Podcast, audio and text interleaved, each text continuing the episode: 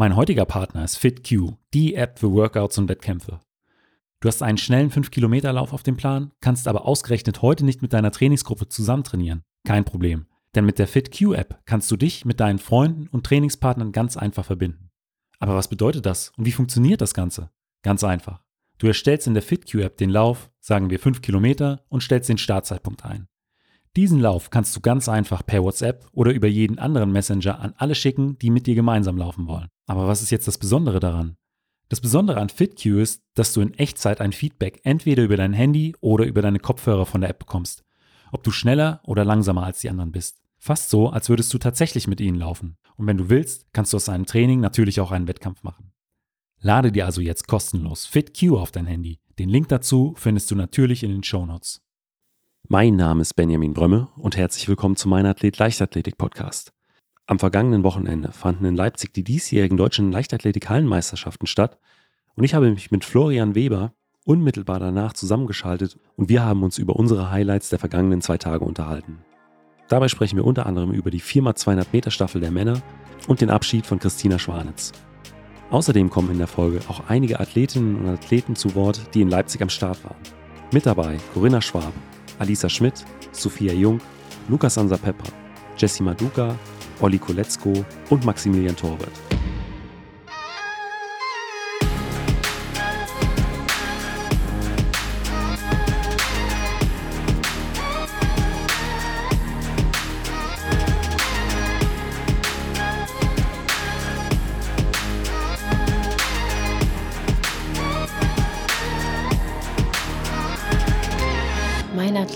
Leichtathletik-Podcast aus Frankfurt am Main. Dann, ja, herzlich willkommen, Florian.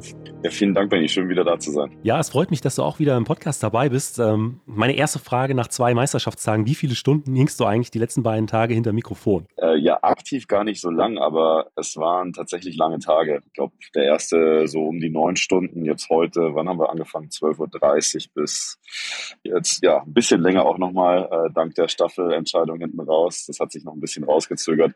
Aber wie immer war es jede Minute wert, insbesondere weil wir ja wieder Publikum in, in der Arena in Leipzig hatten. Und das hat äh, sehr, sehr, sehr gut getan. Das wäre auch meine nächste Frage gewesen. Also nach, nach vielen Wettkämpfen, äh, die du auch moderiert hast, bei denen leider noch kein Publikum zugelassen war, ähm, konntest du jetzt endlich wieder vor, äh, ich glaube, fast einem vollen Haus äh, moderieren. Ich glaube, es waren mehr äh, Zuschauer in der Halle als im, im Olympiastadion in Tokio. Ähm, wie, ähm, ja, rückblickend, wie war die Stimmung in der Halle? Ja, ich glaube, richtig gut, dadurch, dass du eben auch gemerkt hast, das hat den Leuten auch gefehlt. Das Leipziger Publikum ist, auf das ist eigentlich ja. immer Verlass. Die sind sehr, sehr aktiv äh, und äh, unterstützen wirklich die Athleten und Athletinnen von Anfang an im Stabhochsprung bei den ersten Höhen, wirklich ab den ersten Versuchen. Und du hast gemerkt, auch da war irgendwie in jedem Applaus so ein bisschen Dankbarkeit zu spüren, dass das jetzt wieder geht. Gestern, gestern glaube ich, 1800. Also wirklich Kapazität, die Maximalausrüstung, die noch unter den Corona-Beschränkungen möglich war.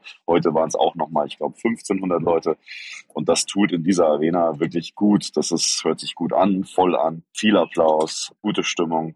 Sehr schön. Dann hoffen wir mal, dass es jetzt so weitergeht mit den, mit den Zuschauern. Und ich äh, würde auch direkt zur ersten Disziplin ähm, rüberspringen. Vom ersten Tag, das, äh, die, die 60 Meter der, äh, der Männer. Gerade das Finale war ja ein unglaublich knappes Finale. Die ersten vier Platzierungen waren innerhalb von, äh, von vier Hundertstel Sekunden. Ähm, Lukas Ansa Pepra, der Hamburger, hat sich den, den Titel geholt mit äh, 6,58 in neuer persönlicher Bestleistung. Ähm, direkt dahinter Kevin Kranz mit 6,60. Ähm, auf Platz drei sei, äh, der Teamkollege von äh, und Trainingspartner von, von Lukas, äh, Owen Ansa. Beide trainieren ja auch bei äh, Sebastian Bayer. Ähm, also ein unglaublich dichtes Rennen. Äh, wie, äh, war, wie war das in der Halle, das so mitzuerleben? Äh, genauso wie du es gerade beschreibst. Sehr eng, sehr spannend und die Reaktion von Lukas hinten raus war natürlich schön.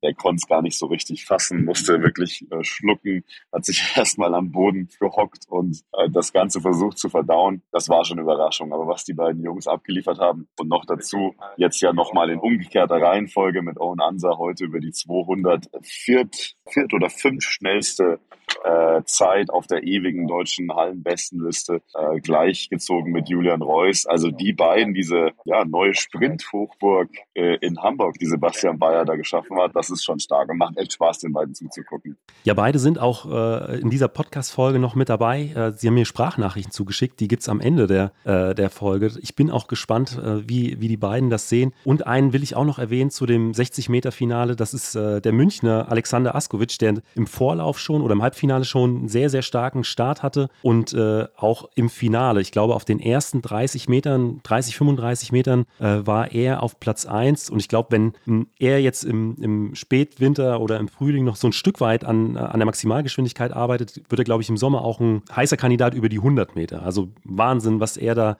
für eine Beschleunigung gezeigt hat. Ja, tolle Entwicklung äh, bei Alex, definitiv. Da wäre die Story ja wirklich schön gewesen. Ähm, ich habe gehört, er ist in, in, in Belgrad. Äh, Belgrad ist seine Geburtsstadt. Und das wäre natürlich toll gewesen, jetzt zur Hallen-WM für ihn zu fahren.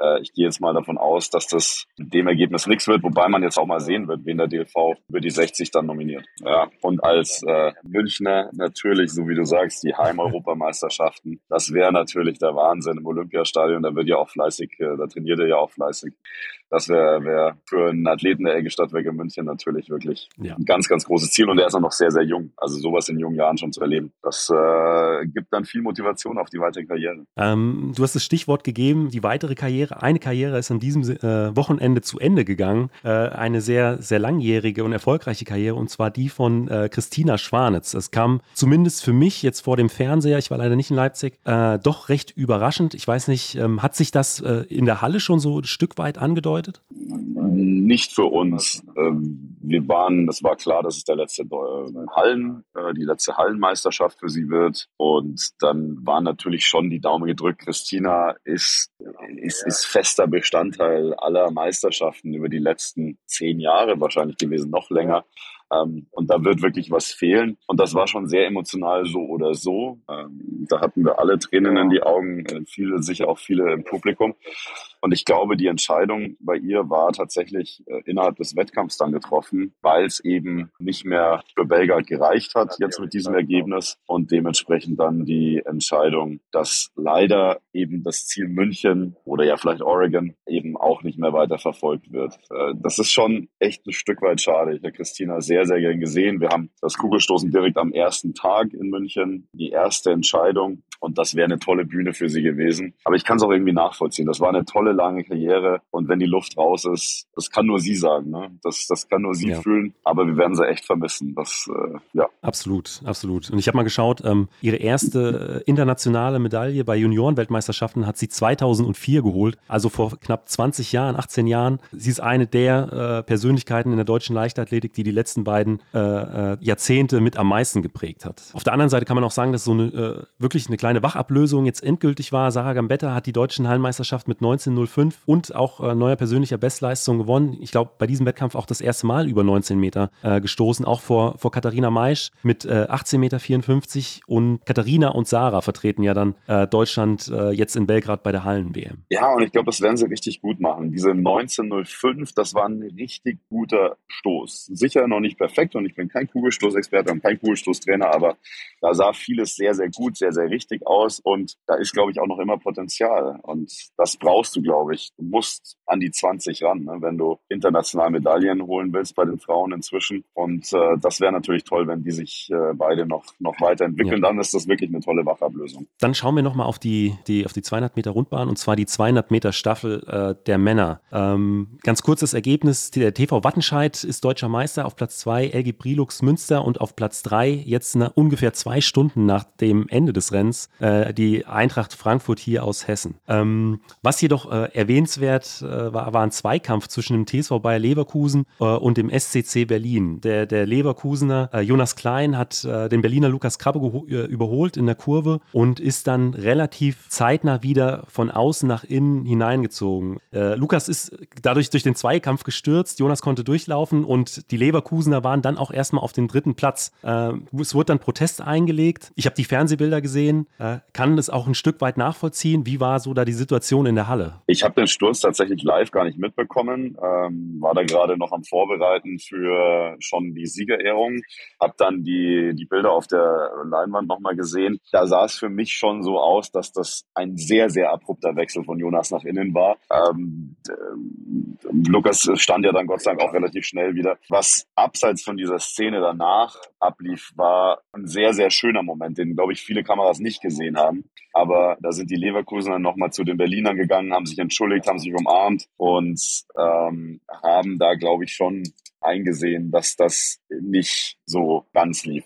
Auf der anderen Seite muss man dazu sagen, Staffeln sind immer wieder für Action gut. Natürlich soll sich dabei keiner verletzen, aber irgendwie macht es das ja auch aus und spannend. Äh, jetzt ist es echt schade für die Berliner, dass es in dem Fall so lief. Ähm, es wurde dann noch kurz überlegt, ob nochmal äh, ein Ersatzlauf vielleicht gegeben wird. Das war aber dann auch nicht mehr realistisch, weil äh, Lukas wohl doch nicht ganz fit wurde oder nicht mehr war. Auch der, und, und dementsprechend, ja, es ist, es ist immer schade, wo gehobelt wird. Da fallen Späne, glaube ich. In dem Fall kann man das so sagen. Ja. Aber wirklich dieser der, der schöne Moment, den ich daraus mitnehme, war wirklich, wie die Jungs da sich unten abgeklatscht haben, äh, gequatscht haben. Da war kein böses Blut. Das war alles sehr, sehr schön. Und gerade in so Zeiten, in denen wir gerade leben und die wir gerade zusammen durchleben müssen, sind das so Momente, an denen man sich dann irgendwie wieder gut hochziehen kann. Ja, absolut. Und ich bin auch einige Staffeln gelaufen, auch äh, 4x200 Meter. Und man muss auch sagen, gerade wenn man in so eine Situation kommt, äh, man, man kann außen vorbeiziehen, muss man immer so schnell es geht auch wieder nach innen reingehen, weil man keinen Meter verschenken will. Und das sind dann Entscheidungen, die man da treffen muss innerhalb von Hundertstel äh, von Sekunden, von Sekundenbruchteilen. Und dass da auch mal eine Entscheidung daneben geht äh, und man vielleicht mal so ein Stück weit zu früh reinzieht, das passiert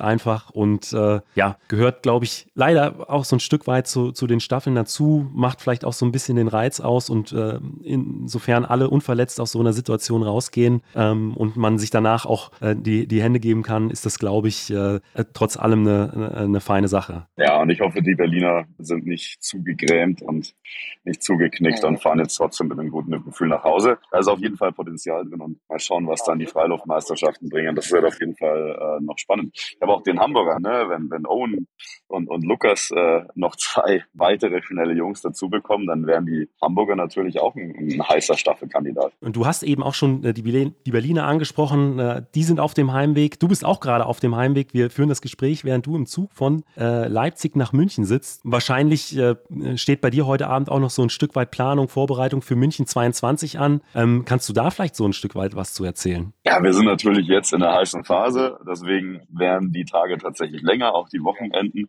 die wir brauchen, um wirklich ja in die finale Vorbereitungsphase jetzt wirklich nochmal alles zu geben. Das Schöne ist ja, wir gehen, glaube ich, jetzt insbesondere mit dem sogenannten Freedom Day am 20. März alle sehr, sehr positiv optimistisch in die Zukunft. Die Sommer, selbst die letzten zwei Jahre waren schon gut und ich glaube, wir haben alle Elemente, alle Zutaten für wirklich was ganz, ganz Großes. Nicht nur in der Leichtathletik, sondern eben auch dieser gesamte Mix, den München dann zu bieten hat. Neun Europameisterschaften, über 4700 100 Athletinnen und Athleten in diesen verschiedenen äh, Sportarten. Das wird was ganz Besonderes. Und natürlich Herzstück Olympiastadion. Es ist lange her, dass Leichtathletik im Olympiastadion in München zu Hause war. 2007, glaube ich, zum letzten Mal. Und es wird wirklich Zeit, dass das Stadion wieder so genutzt wird und dafür genutzt wird, wofür es auch gebaut wurde. Nämlich natürlich für die Leichtathletik-Wettkämpfe. Ich kann es wirklich nicht mehr erwarten, auch wenn ich ganz froh bin, dass wir noch ein paar Tage haben zum Vorbereiten. Aber es wird spannend und wir haben ja heute, wir haben am Wochenende auch immer wieder mit äh, unseren Topstars geredet, unter anderem auch mit äh, Malaika Mihambo, äh, die übrigens ja auch eine Top-Leistung heute gebracht wird. Man ist von ihr irgendwie so sieben Meter plus gewohnt.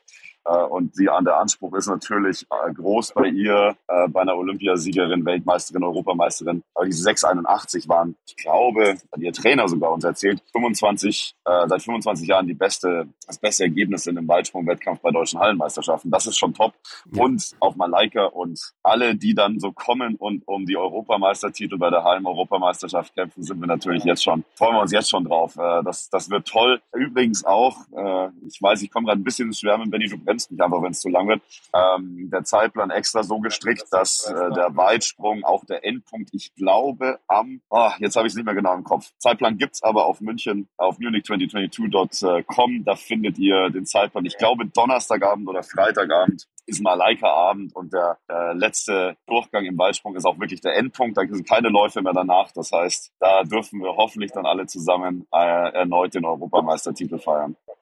Auf, äh, klingt nach einem spannenden, dramatischen Abend schon jetzt. Wir haben uns ja im letzten Jahr auch schon ein, zwei Mal über äh, München 22 unterhalten. Äh, ich habe äh, auch bei den letzten Folgen immer gesagt, ich gehe davon aus, dass die Europameisterschaften wieder unter äh, zumindest halbwegs normalen Bedingungen stattfinden werden, äh, mit vielen, vielen Zuschauern. Und ich bleibe auch jetzt bei meiner Meinung. Und die Chancen stehen, glaube ich, wirklich richtig gut. Und ich würde mich freuen, wenn wir da vielleicht nochmal in den kommenden Wochen, Monaten vor den Europameisterschaften uns auch zusammenschalten könnten, weil ich glaube, meine Hörer und ich, wir wir sind da sehr gespannt, wie da so der Stand ist und äh, auch was es so an neuesten, äh, neuesten Infos zu, äh, zu den Europameisterschaften gibt. Ja, sehr, sehr gerne. Wir sind jetzt ganz gespannt. Es wird Ende März, das kann ich dir schon mal mitgeben, äh, wird unser Maskottchen endlich vorgestellt. Ähm, das auf das Design. Wir hatten ja einen Wettbewerb, einen Kinderwettbewerb, hatten da über 800 Einsendungen. Äh, die Jury, äh, ich darf als Creative Director da Teil von sein, äh, hat, ja, wann war das? Im Sommer letzten Jahres schon entschieden.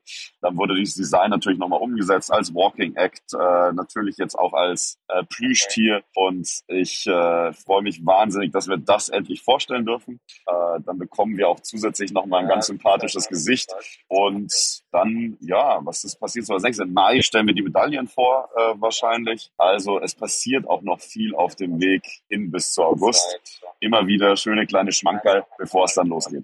Dann äh, würde ich sagen, belassen wir es heute Abend dabei. Ich äh, wünsche dir noch eine gute Fahrt und äh, ich hoffe, wir hören bald wieder voneinander. Ja, danke, Benny, und bis ganz bald.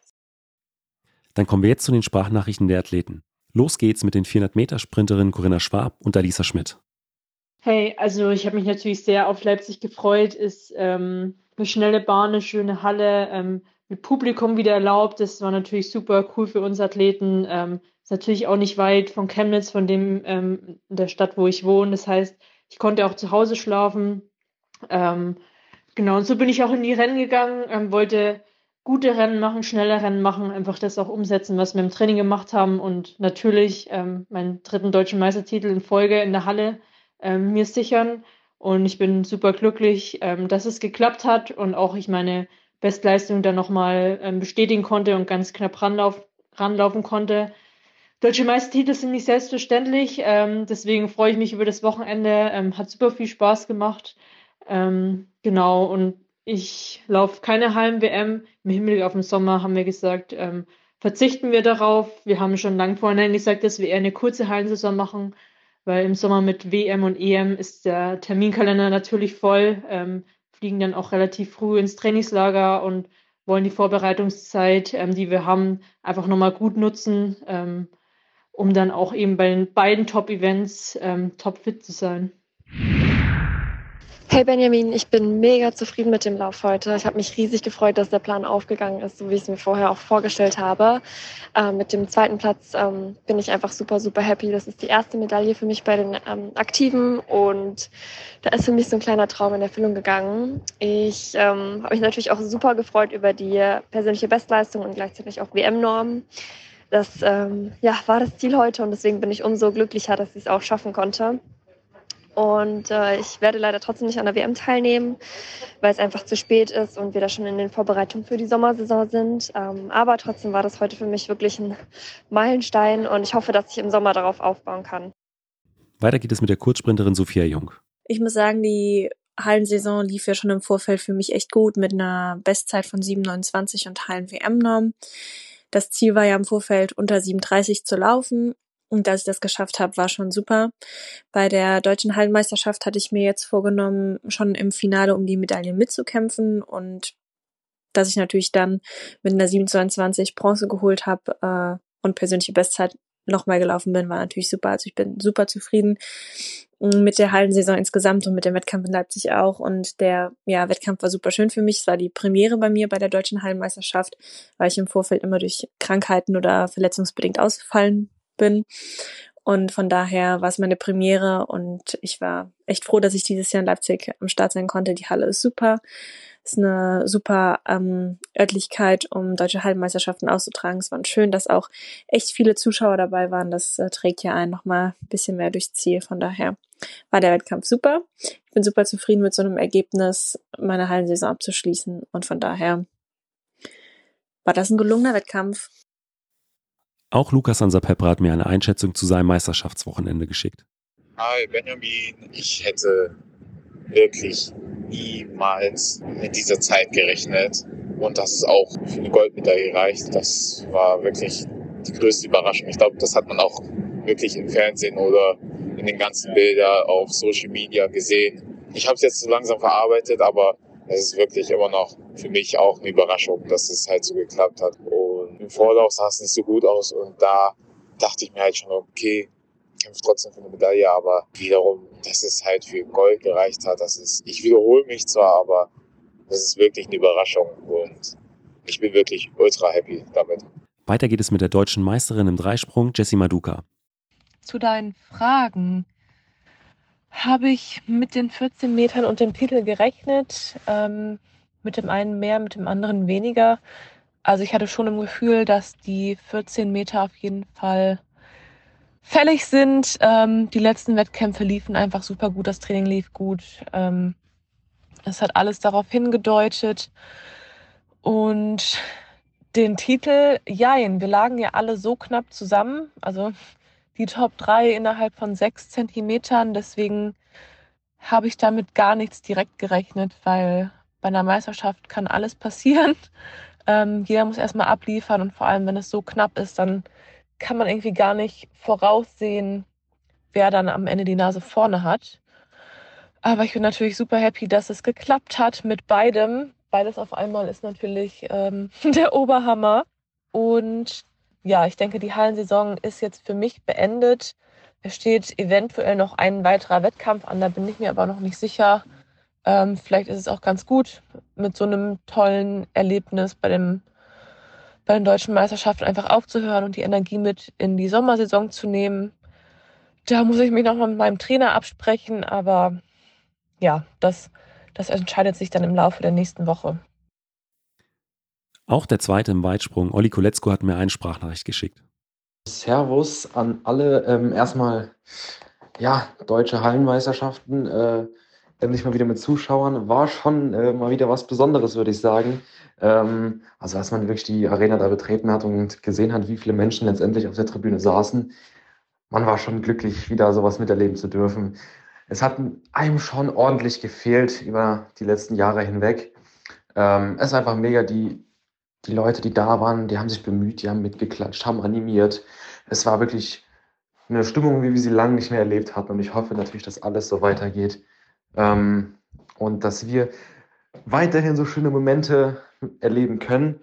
Ja, bei meinem Wettkampf ging es letzten Endes um Zentimeter. Zwei Zentimeter waren dann zwischen dem ersten Platz und mir als dem zweiten Platz. 7,62 bin, bin ich rausgegangen. Ähm, ja, also overall auf jeden Fall zufrieden. Ähm, ja, wie die so weitergeht, ja, gar nicht mehr. Ähm, da ich mir leicht was zugezogen habe. Ähm, beim letzten Sprung. Wir wissen noch nicht, wie groß das Ausmaß ist, aber ich werde hiermit auch meine, also das war mein Abschluss, wäre es auch so oder so gewesen. Also ja, mal sehen, wie es wird und dann wünsche ich euch allen, falls ihr noch äh, Wettkämpfe habt, viel Erfolg und wenn nicht, dann eine schöne Pause und später einen gelungenen Aufbau. Außerdem habe ich mich auch mit Maximilian Torwitt unterhalten. Wir sprechen über seine bisherige Hallensaison und auch über sein Statement, was er bei den deutschen Meisterschaften zu der aktuellen Situation in der Ukraine abgeliefert hat. Ja, vielen Dank, dass ich Teil der Folge sein darf. Ich glaube, wir haben sehr coole deutsche Hallenmeisterschaften erlebt, ähm, mit doch auch spannenden Rennen vorne. Ich bin mit meiner Hallensaison super zufrieden, besser als wir es erwartet hätten. Ähm, überall PBs gelaufen, zweimal Hallen-WM-Norm, gut platziert in der World Indoor Tour. Also ja, genau so eine Hallensaison, die ich jetzt gebraucht habe und äh, mit der man einfach nur zufrieden sein kann auch äh, jetzt die deutschen Meisterschaften ähm, mit dem Sieg, so ein bisschen der, der erste krönende Abschluss jetzt dieser Hallensaison. Gerade wo Moritz für die 1500 gemeldet hatte, wollte ich zeigen, ähm, dass ich auch Meisterschaftsrennen laufen kann, dass ich gerade der beste deutsche 3000 Meter Läufer bin in der Halle und äh, ja, bin da sehr froh, dass ich den Titel gewinnen konnte. Beim Rennen selber war, ohne die anderen äh, komplett außer Ast zu lassen, glaube ich schon klar, dass es eher was äh, zwischen Sam und mir wird. Und ich wollte mal einfach von vorne agieren, ähm, die Erfahrung auch machen. Habe dann 1200 Verschluss angezogen. Ähm, Sam ist da logischerweise erstmal dran geblieben, aber ich wusste schon, dass wenn es bei mir irgendwann schwer wird, es bei ihm wahrscheinlich auch schwer werden würde und habe da auf meine letzte Runde dann vertraut. Ähm, da war mir dann noch 400 Verschluss klar, dass ich schon nochmal einen Gang hochschalten kann. Und davon Sam schon, äh, ja, echt einfach was richtig, richtig Starkes kommen muss, ähm, um nochmal vorbeizugehen.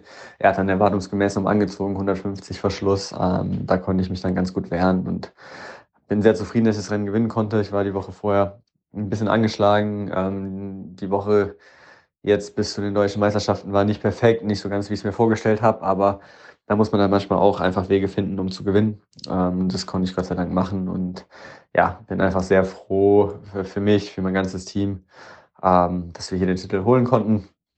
Auch wenn äh, die weltpolitische Lage jetzt natürlich nicht so ist, dass man äh, ja, traumhaft glücklich irgendwie ins Bett steigt. Äh, da gibt es dann doch wichtigere Dinge. Ja, und was das Statement ähm, zur Ukraine und zum Krieg in der Ukraine angeht, ähm, wurde jetzt in den Medien schon relativ viel berichtet. Ähm, ich habe jetzt noch mein Statement abgegeben. Ähm, ich will auch gar nicht mehr so viel zu sagen, letztendlich, ähm, weil es abgehakt ist. Wir wollten eine Friedensbotschaft senden, nicht nur ich, ganz viele Athleten. Ähm, hat man am Samstag gesehen und dann auch am Sonntag wieder. Letztendlich war es bei uns halt so, dass den Leverkusener Jungs verboten worden ist, eine aufgemalte Ukraine Flagge an der Schulter zu tragen, was äh, bei uns natürlich für viel Unverständnis gesorgt hat. Da hat die Wettkampfleitung aus, Wettkampfleitung aus meiner Sicht halt eine ähm, ganz theoretisch regelkonforme Entscheidung getroffen, aber ohne jegliches äh, ja, Fingerspitzengefühl und Feingefühl. Und dementsprechend waren die Emotionen dann, dann vorm Rennen und im Rennen relativ hoch. Ähm, und ich kann es ehrlicherweise nicht verstehen, warum Athleten nicht so ein Statement machen dürfen, wenn äh, der Verband ja auch selber das gleiche Statement setzt äh, während seiner Veranstaltung. Ähm, ja, da ist halt ein Fehler passiert in der Wettkampfleitung. Ähm, Idris Gonczynska ist nach dem Rennen direkt auf mich zugekommen, hat mit mir darüber geredet, hat ähm, direkt gesagt, dass er meine Emotionen verstehen kann, ähm, dass er die Entscheidung so nicht getroffen hätte. Ähm, dass ich jetzt natürlich nicht disqualifiziert werden würde, weil ich mit den Ukraine-Haargummis gelaufen bin und hat auch gesagt, so ja, die Regeln ähm, sind so wie sie sind, aber da sind sie vielleicht auch ein bisschen veraltet einfach und ähm, die müssten da auch mal angepasst werden und man muss da halt auch einfach ja bisschen besseres Fingerspitzengefühl beweisen. Aber ja, wie gesagt, sehr sehr offenes, produktives, nettes Gespräch ähm, mit Idus Konczynska und äh, ja, es ist ein Fehler passiert, Menschen machen Fehler ähm, ich mache auch Fehler, von daher ist es für mich komplett aus der Welt geräumt und ähm, jetzt geht es eben darum zu gucken, was man alles noch weiter dafür tun kann, dass dieser Krieg und, und dieses Grauen wirklich schnell ein Ende hat. Falls dir die Folge gefallen hat, gib mir doch einfach eine Bewertung bei Spotify oder Apple Podcast. Außerdem freue ich mich sehr über dein Feedback per E-Mail oder auch auf Instagram. Vielen Dank und bis zum nächsten Mal.